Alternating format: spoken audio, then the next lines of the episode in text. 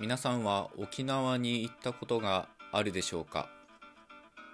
沖縄にまだ行ったことのない滋賀15です。今日も滋賀15の壺やっていこうと思います。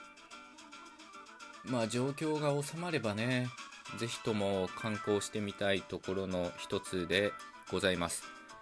もしかしたらこれを聞いてくださってる方の中には沖縄にお住まいの方あるいは沖縄出身の方いらっしゃるかもしれません。沖縄で話されている琉球書語っていうのはかなり興味深いんですよね、まあ、いろんな意味で興味深いんですけど、まあ、その理由の一つとして琉球書語っていうのは唯一日本語と系統関係があるとね、まあ、証明できている言語であるからです。日本語っていうのは一体どこからやってきたのか？っていうのは長年議論されていて、まあ、いろんな人がいろんなことを言うてますけど、まあ、確実に言えることは琉球書語と日本語は、まあ、同じ祖先の言語から、まあ、祖語っていう言い方をしますけど同じ祖語から、まあ、枝分かれしていった言語であるっていうことなんですね。まあ、沖縄方言みたいな言い方されることもありますけどうんまあ言語学では琉球書語っていうと思いますね。で今日お話しするのはですね沖縄で話されている言葉の内名大和口と言われるものです。これはですね新方言とか新しい方言と言われるようなもので伝統的な琉球語とは異なるものです、まあ、特に沖縄が本土復帰して以降ですね、まあ、この内名大和口っていう新しい方言を話す人が増えたらしいんですよね。この内名大和口がなぜ新方言というような言われ方をするかというと伝統的な琉球語と、まあ、本土の日本語との言語接触によって生まれた言語というふうに見なすことができるからなんですね。このように2つの言語が、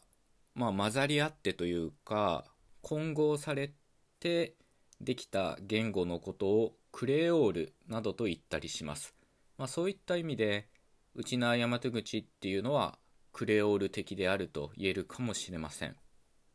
ですので内縄大和口っていうのはかなり本土の日本語と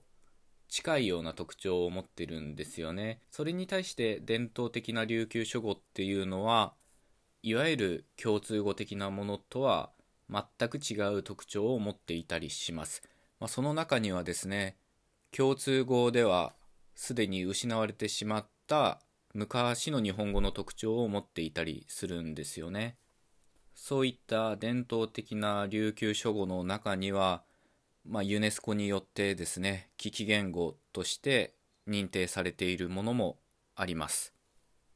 そういった危機言語を保存し記録するっていうような活動も、まあ、継続的になされてるんですよね。先ほど申し上げました通り内縄大和口っていうのは、まあ、本土の日本語と伝統的な琉球書語との、まあ、接触によってできた言語なので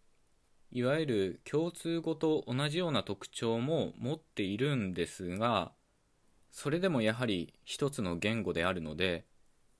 その独自の体系というかね仕組みとか特徴っていうのを持っていたりします。その一つがですね過去形に2つの形があるということですね。まあ例文で考えてみるとですね猿が木から落ちたっていう落ちたという形と猿が木から落ちよったっていう落ちよったこの落ちたと落ちよったっていう2つの過去形があります。面白いのはですねこの2つの過去形の使い分けっていうのが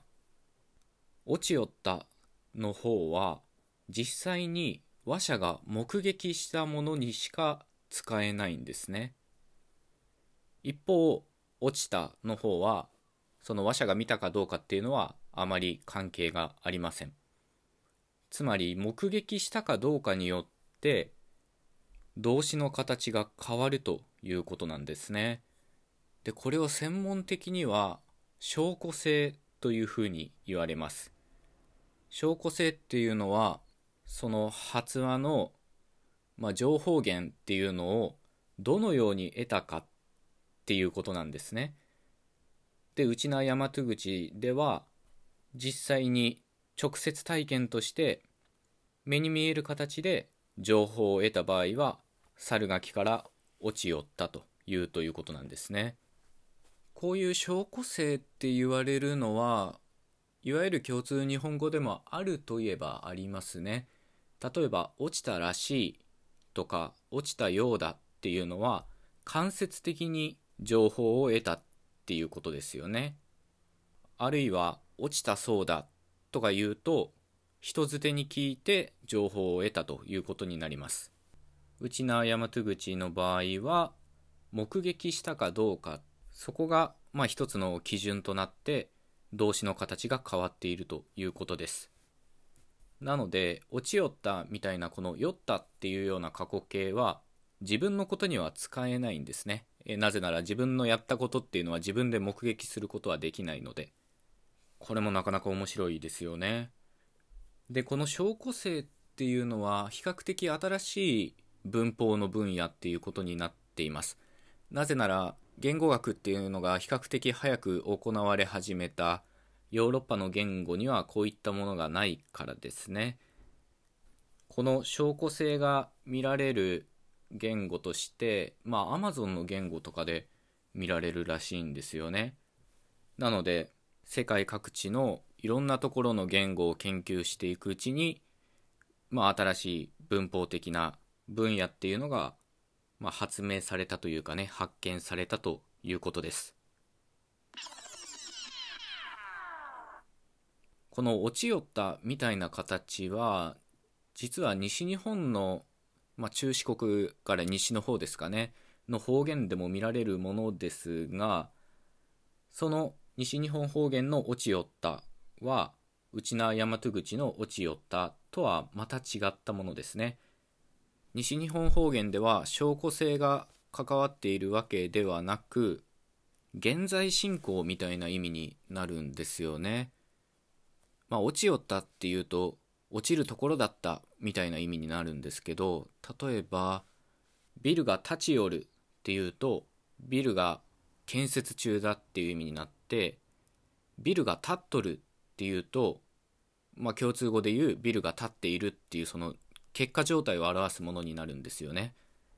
でこの西日本方言の夜と取るの対立っていうのも非常に面白いものです。関連トークがございますのでそちらのトークも聞いていただけたらと思います。